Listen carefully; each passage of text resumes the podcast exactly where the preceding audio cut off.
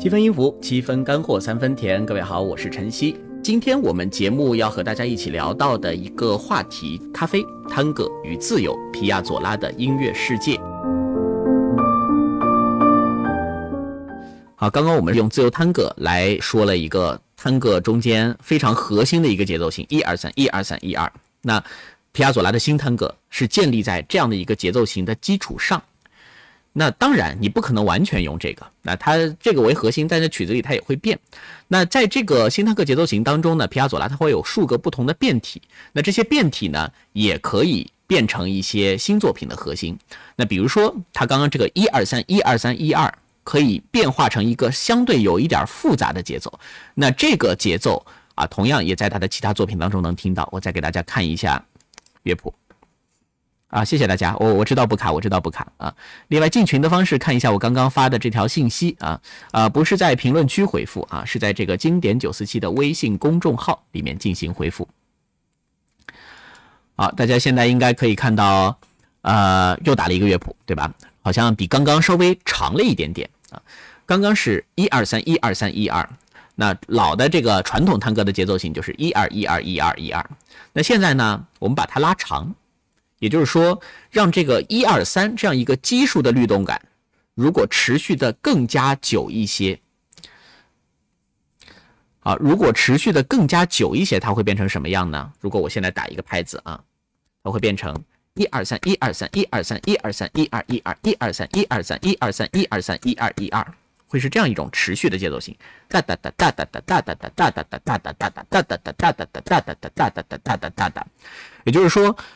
两个小节一般加起来应该是啊，我们如果算小拍子的话，应该是十六个小拍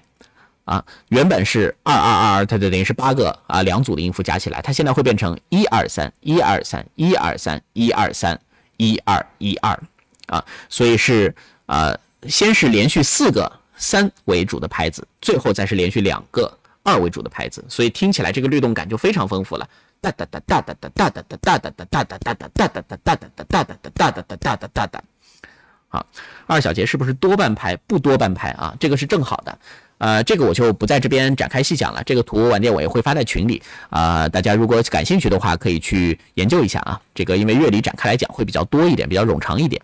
哎，double 了，很好。安妮公主说的这个是完全正确啊，就是类似于一个 double 的感觉。那这种一旦多重复合了以后呢，这这种律动感听起来会更加的，我们说带劲儿啊。就是因为探戈音乐这种很有侵略性的原生态的节奏，在这个作品当中，尤其它的快速作品当中啊，进行加倍以后。侵略性会更加的强一些，可以给大家听一个短一点的作品啊，这个是皮亚佐拉的一个叫鲨鱼，也叫角鲨啊，鲨鱼就是海里的那种鲨鱼，这样的一个作品。那这个作品相对可能不是他最有名的，这个我们的口琴乐团是吹过的。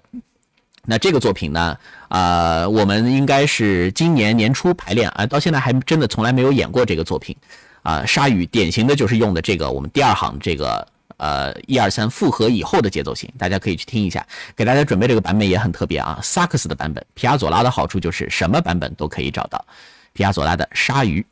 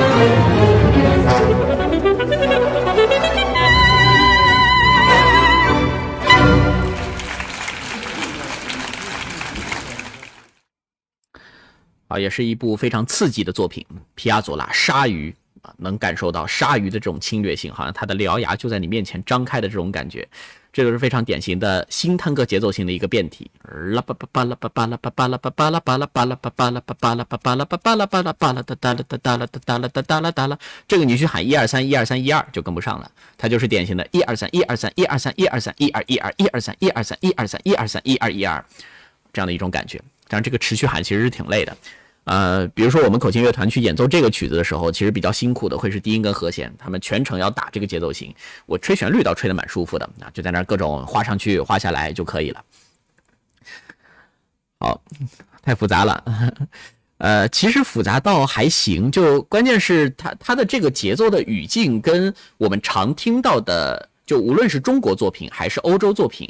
都不太一样，而且都差挺远。欧洲作品当中这种。这种节奏型也是很少的，就是因为不太习惯，所以大家才会觉得，就是才会觉得特别嘛，所以它的这个这个调调才会这么让人喜欢，啊，核心来自于这种新探戈节奏它所带来的律动感。当然，你想刚刚的这个作品，你要让探戈舞者去跳，当然不是不能跳啊，跳还是可以跳的，但是难度会会非常大的。这就像我们前面说的啊，一旦艺术化了以后，它原本舞蹈的属性会减弱。大家去想想肖邦的圆舞曲，想想贝多芬的葬礼进行曲啊，和原本这些功能性或者民俗性的本来的样子，其实已经差了非常多了。好，那刚刚我们一起聊的就是探戈音乐，尤其是快速探戈音乐当中的一个核心的一个啊因素，就是它的节奏。那接下来呢，继续来聊聊，我觉得皮亚佐拉作品当中除了节奏之外，另一个他很抓人的点，就是皮亚佐拉同样他是一个写作旋律天分极高的作曲家。那这个呢，我们就用他的慢速作品来举例子，因为其实他的探戈作品啊，我们如果说的简单一点也简单，就是他的快速的作品往往以他的侵略性的节奏、如火的热情来感染你，但是他慢速的一些段落呢，就会用他那些很有诗情画意的旋律打动你。因为在慢速的这个作品当中啊，这个一二三一二一二呃一二三一二三一二的这个节奏依然在，但是它毕竟打散了，所以原来的这个呃这个粗犷的感觉会消解，那取而代之的就是一种非常温和的旋律。这个我不多说，我们直接给大家来听几个旋律片段。这个是我个人在皮亚佐拉的音乐作品当中最喜欢的一些慢速的旋律片段。首先，今天前面放过的这个别勒诺尼诺。大家这个也就是皮亚佐拉本人演奏的那个视频，交响乐在中段里面的那个旋律。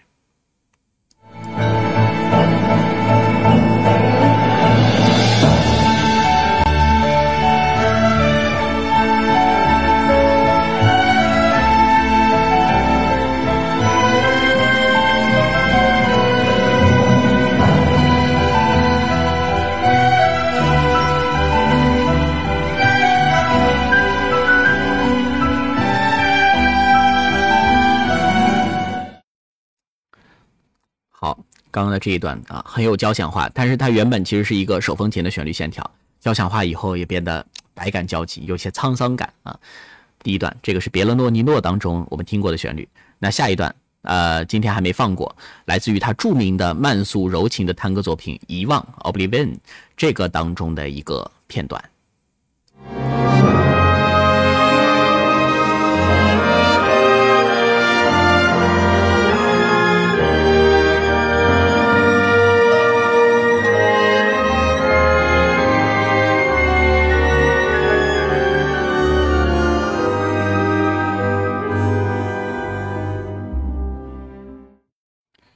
哎呀不好意思，这段我剪的好像有点短了，意犹未尽的感觉。我那个应该是从第一句开始接啊。这段旋律也是非常优美。哒哒啦哒啦哒哒哒哒哒。去年我跟这个手风琴演奏家万一中，我们俩合作就是就是这个吹的遗忘啊。去年皮亚佐拉一共演了两呃演了好演了好几次了，跟独奏家的，还有就是那次杨雪飞老师吉他演奏家杨雪飞，他在这个九棵树开大师班的那次。我去客串了一下，那个我们俩是玩了一个自由探戈啊，当然那那个就玩了一个很短小的片段，因为没有时间排练。然后跟手风琴去年是演的《遗忘》啊，就一快一慢，两个都是皮亚佐拉的代表作。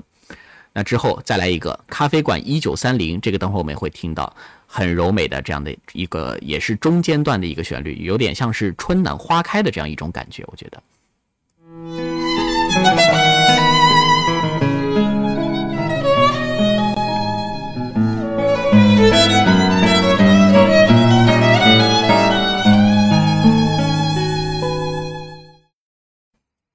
嗯好像也有一点点短啊，但是应该能感受到这个一九三零里面的这种温馨的啊，像是冰雪初融的这个感觉。同样，这种感觉也在接下来这个片段。接下来这个我选的稍微长一点，就是皮亚佐拉著名的布宜诺斯艾利斯的四季其中的冬这个乐章的尾巴的一个部分啊，这个很有它的和声，它的和声走向跟这个帕哈贝尔的卡农是非常接近的。然后在这个上上面是有一个很温馨的旋律。短没关系，等会我们会有完整的作品分享，听一下《冬》的这个片段。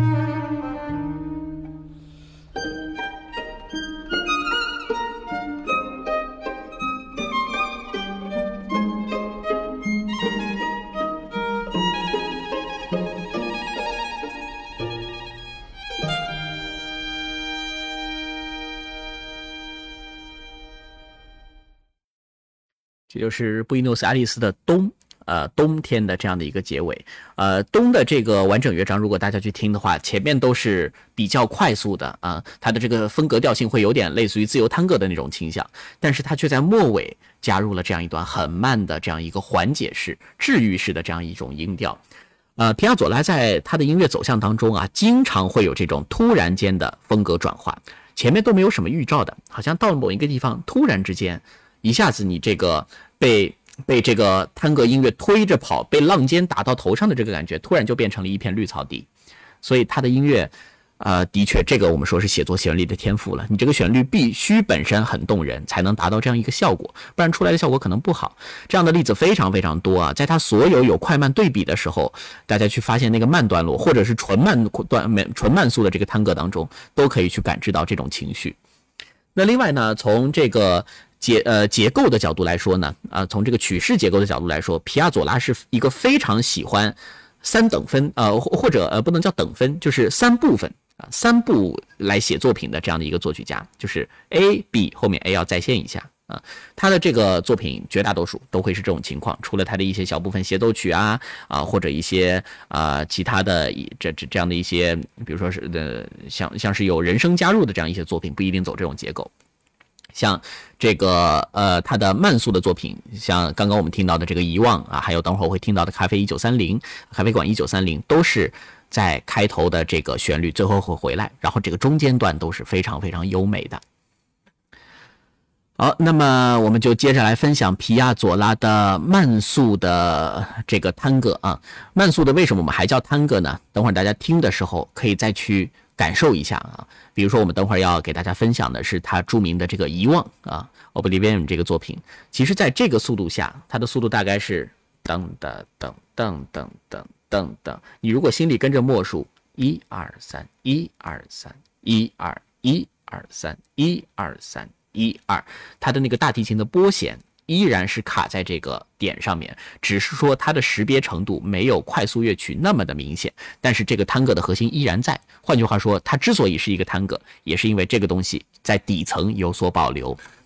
呃，话不多说，我们就直接来听一下《遗忘》这首十分优美的作品。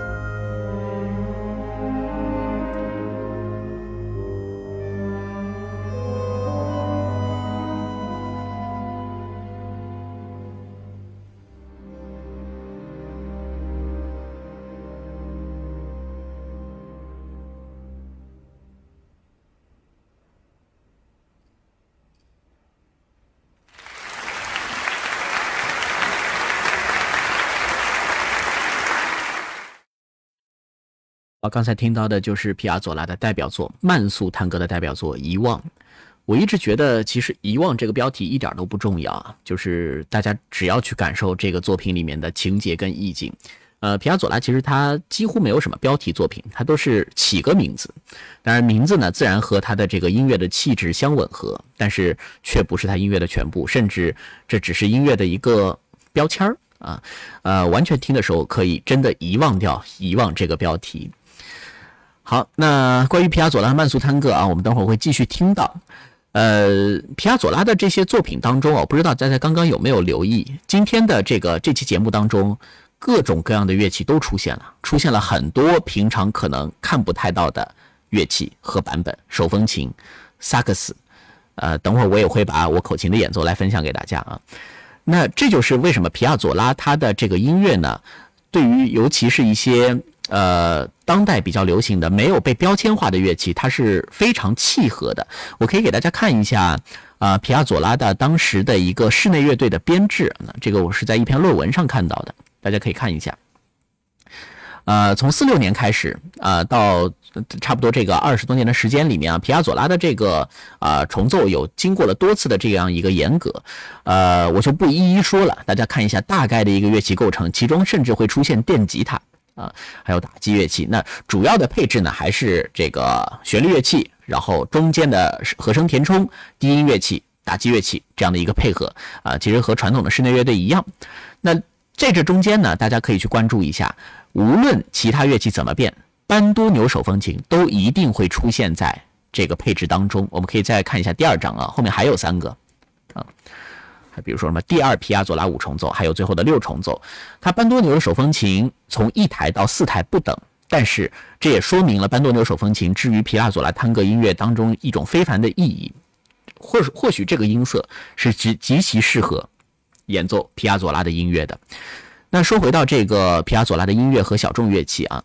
呃，皮亚佐拉的众多版本当中呢，其实各种的组合都有啊，基基基本上只要有个伴奏乐器，比如说吉他啊、钢琴啊、竖琴，这个经常担任这个角色，那几乎任何的乐器都可以去演奏那个旋律线条。那当然，室内乐和交响乐队演担担任伴奏的这种情况更多，但是唯独一种形式在皮亚佐拉的这个乐器演奏当中是比较少的。那就是钢琴独奏啊，不是没有，还是有的啊。但是呢，相对于钢琴，对于其他作品，呃，钢琴在其他领域的一些改编和演绎来说，皮亚佐拉的这个呃，显得显为显得更为五花八门。但是直接给钢琴独奏，钢琴独奏来一一个比皮亚佐拉的情况，并不是那么多见。这就是因为我个人也感觉，就是钢琴这件乐器啊，你如果真的要用独奏来诠释皮亚佐拉的作品，确实不是特别的合适。我可以问大家一个问题啊，问一个有点挑刺的，甚至不是特别准确的一个问题啊，就是钢琴，我们一直说它是乐器之王，对吧？毫无疑问，它的演奏性能那当然是所有乐器家族中最为强大的，和声功能、旋律、音色啊，这个都不用多说。但是，我们如果要给这件乐器之王来挑一个缺点，你觉得它的缺点会是什么？它潜在的缺点是什么？啊，大家可以直接打在评论区。啊，我也看一下大家的留言啊。呃，不是我选的皮亚佐拉好听，是皮亚佐拉的音乐真的，它一慢基本都好听啊。但当然我会选比较有代表性的啊，比较更加动人的一些。好，大家可以去看看啊。这个如果要要给钢琴挑刺儿啊，觉得他不擅长的或者缺点是什么，可以直接打在评论区。呃，我看到有听友回这个九九没有回复啊，呃，请不要着急，因为我们这个九九跟小新呢，都是我们九四七大家工作人员在轮流管理，因为大家平常也很辛苦嘛，不可能说一直盯着这个工作手机看啊。如果这个没有没有通过的话，呃，你可以稍微等一等，可能明天就通过了。另外，如果多天没有通过的话，你可以再加一次啊。我刚才就说了很多笨重和不能随身携带啊。啊，但这个当然也是缺点啊。但是这个我们跟音乐无关，对吧？这个换句话说，这是用钱能解决的问题，用钱能解决的问题，那都不叫问题，是吧？现在经常流行这个话，呃，无个性，呃，这也不一定啊。我我我觉得钢琴还是很有个性的，而且钢琴人家作品多啊。啊，我已经看到了几个大家说的比较准确的了。首先，长音确实是一个，就是钢琴，我们如果要表现一个长音，尤其是比较强有力的段落，它是要反复敲击这个琴键的。另外一个就是没有压音啊，也就是 gliss 这个压音或者滑音，也就是在一个音上面制造出一些震动，这个确实钢琴没有办法做到。换句话说，就是钢琴这件乐器的特色是，你的手指一旦从键盘上落下去以后，这个音就不可能再产生变化了。落下去之后，你不能让这个音再抖起来或者怎么样，它只能借助别的方式，比如说多只手一起去堆砌啊，或者借助一些其他的写作方式来丰满它。而皮亚佐拉的这个音乐，呃，像是这个大概半年前吧，我也采访了这个吉他演奏家邝俊宏和手风琴演奏家毛俊浩，大家可以去我的播客节目的历史当中去看一下。那次我们也是聊皮亚佐拉，但是那次是他们俩聊的比较多。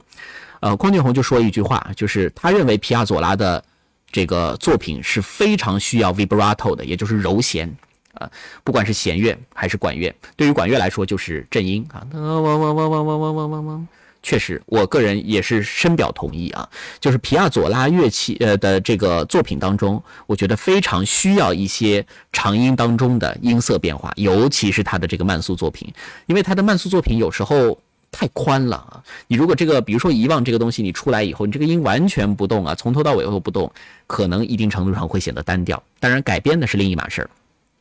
所以这也是为什么皮亚佐拉的这个作品诠释当中，相对而言。他的钢琴独奏的情况会比较少啊，钢琴有，当然主要是承担一些伴奏的作用。好，所以皮亚佐拉，那我们去说说他，除可能除了钢琴外啊，绝大多数乐器都是比较适合。擅长皮亚佐拉的演奏的小提琴啊、大提琴，这个所有管乐器，包括我们的口琴，呃，口琴、手风琴、萨克斯之类的，为什么演奏皮亚佐拉特别多？因为这一些乐器它没有进入交响乐团，它是一个还没有被完全标签化的乐器。你不像小提琴，当然也能奏皮亚佐拉，但是小提琴应用更多的场景，毕竟还是在管弦乐团当中。另外，他的作品那么多，欧洲已经有几百年的作曲家给他做积累，相对而言，倒是我们这些比较缺作品的乐器。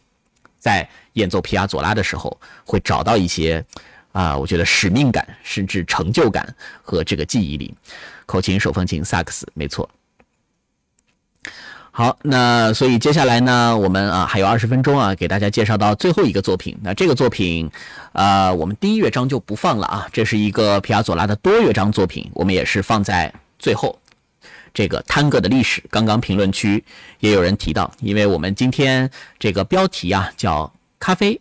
探戈和自由啊，探戈和自由我们前面都已经说过了，咖啡我们放到最后讲，就是因为在探戈的历史当中呢，他其实写了四个乐章，分别给了四个题目，那皮亚佐拉呢就是用这四个题目呢来一定程度上说明啊这个探戈在不同时期的一个境遇。那探戈历史的第一乐章，呃，翻译的文雅一点叫风月场，或者叫这个以前的翻译叫红灯区啊，就是不是什么好的地方，对吧？那也就是说明探戈这个音乐，它确实原来啊，主要的适用场景啊，我们打个引号，说是一些不入流的场景啊。那所以这个啊，一九零零风月场，这个是它的第一乐章。那之后呢，时间隔了三十年，一九三零。那这个时候，皮亚佐拉给到的标题就变成了咖啡馆。我们也常常简称说咖啡一九三零，其实那应该是咖啡馆。他要说的是这个场所，那就是因为这个作品已经能进入到咖啡馆当中来进行这样一个演奏。好，那这个咖啡馆一九三零呢，我也是选了一个，呃，我在二零一九年，呃，我和竖琴演奏家陈玉颖，我们俩一起合作的一个版本，口琴跟竖琴，因为大家我想听的比较少嘛。呃，包括我们当时这个演奏之前，好像在国内还不太有这个口琴跟竖琴的一个合作，我也没有看到过视频。呃，竖琴呢，相对来说，因为我们跟吉他，我跟吉他合作的很多，跟竖琴那次还是真的是第一次，发现这个调调啊，真的还是很特别的。因为竖琴它是它的弦会比吉他要硬，所以它的声音更加清亮一些。大家去听这个这个感觉啊，真的跟跟其他乐器跟吉他的合作还是不太一样的，不知道大家会不会喜欢。啊，我就分享一下吧。另外，这个毕竟三年前的演奏啊，就像每次分享口琴演奏一样，我我现在觉得，哎呀，那个时候还有好多可以改进的东西，因为那时候还有好多没学会的技术，现在有点嫌弃了。所以我觉得在七分音符里面分享一下，问题不大啊。口琴跟竖琴的《咖啡馆》一九三零的片段。不好意思，一激动放成了小提琴啊。来啊，这次正是口琴和竖琴。Mm.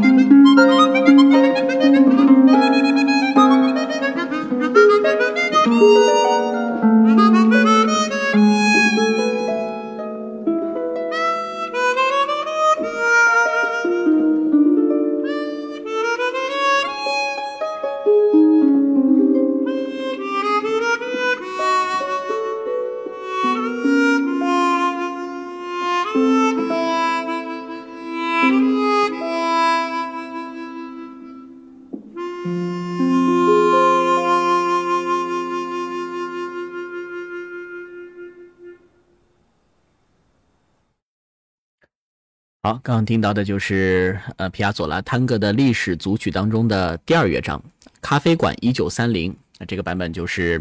呃口琴由我演奏的，呃一九年竖琴是陈玉英老师，上海爱乐乐团的首席好，也谢谢大家的支持啊！啊，就像我刚刚说的，我现在听这个演奏吧，就现在肯定可以做得更好。就因为皮亚佐拉的演奏当中，尤其对于我们这种吹奏乐器，非常需要去研究探索的一个点，就是这个震音，也就是 vibrato 这个东西怎么去做它。现在我听下来，那个时候吹的还是有点有点呆，我觉得手段太少了，就是。呃，我记得是，嗯，就就前年啊，前年贝多芬的那次，那次跟牛牛合作，合作春天的时候，他那个弹琴的时候，我们俩交流了以后，给我一个印象很深，就是一流的演奏家，并不能说就是你在这个曲子上一定比别人弹得好很多。一流的演奏家，我觉得有一个能力非常非常重要，就是你达到一个抓人。抓就是感动人的这样的一个目标，你中间的手段到底有多少？一流的演奏家他可能有非常非常多丰富的手段，你这个手段有越多，你所演奏出来的作品应该是越有张力啊。这个当然要去不断的学习，不断去进步了。好，那么啊，我们也已经九点五十分了，那等会儿呢也会把这个探戈的历史。呃，后面的两个乐章啊，第三乐章夜总会是一九六零，大家根据这个时间段啊，一九六零，这又到更加现代了。那还有一个就是最后，他当然没有写年份，叫做现代音乐会，这是第四乐章。这个第四乐章呢，呃，在四个乐章当中，可以说它是最先锋性的一个，也就是这个第四乐章，你要第一次听啊，你可能觉得不太好听，怎么老老那么怪呢？就是因为这个乐章当中呢，皮亚佐拉是一定程度上吸收了一些，我们只要知道他是二十世纪作曲家，你他他所处的大环境是什么样的？尽管他是一个阿根廷作曲家，但是他周围的同行们做的却是很先锋性的事情。当然，在那个时局下，我们去听这个现代音乐会第四乐章。呃，已经觉得比那个时候的一些实验性作品要好很多，但是也可能会觉得有一丝丝怪。那另外我的感觉就是听多了以后，我现在是非常喜欢这个第四乐章，就是还是要听顺啊。就是第四乐章，因为它的音调上呢，它不是真正的无调性，但它的调性因素确实消解了很多，这也是为什么让你觉得不习惯。但是有时候调性一旦消解了以后，你去感受到探戈原来节奏的那个律动，却会更加的鲜明。呃，这个就是音乐当中一个结构力的维度啊，各大结构力，当音高消解，那其他的角度有可能会得以凸显。那这个也是大家等会儿在聆听的时候就可以去感受一下它的律动和魅力。啊，我也看到了，大家觉得啊，有网友说第四乐章不好听，当然我也认同您的说法啊，这个大家的感觉会不一样啊，我觉得去聆听，去这个啊找一找感觉就可以了。好的，那我们今天的节目也接近尾声啊，另外有一个消息要跟大家说一下，就是我们下周的。呃，这个七分音符，也就是下周三呢，我要跟大家请一个假啊，就是呃，在我群里的各位应该也看到，我们魔幻之声口琴乐团呢，最近是在参加这个全国的群文级别的最高奖，就是群星奖，我们已经入围到了全国的决赛，现在是上海的呃两支这个器乐的曲目的代表之一，所以在下周呢，我就要离开上海去准备这个比赛去。参加这个比赛了，所以下次下下周呢，我应该在酒店里，实在是没有没有这个网络和电脑的条件来完成七分音符的直播。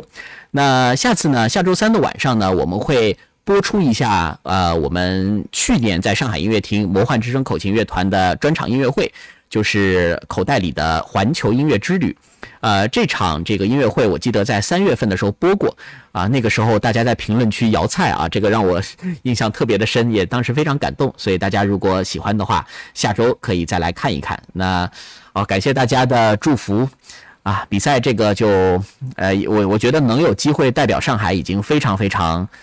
呃这个开心了啊。这个谋事在人，成事在天嘛啊。对于结果不用去多要求。那另外再下周呢？啊，我觉得就应该是恢复正常了。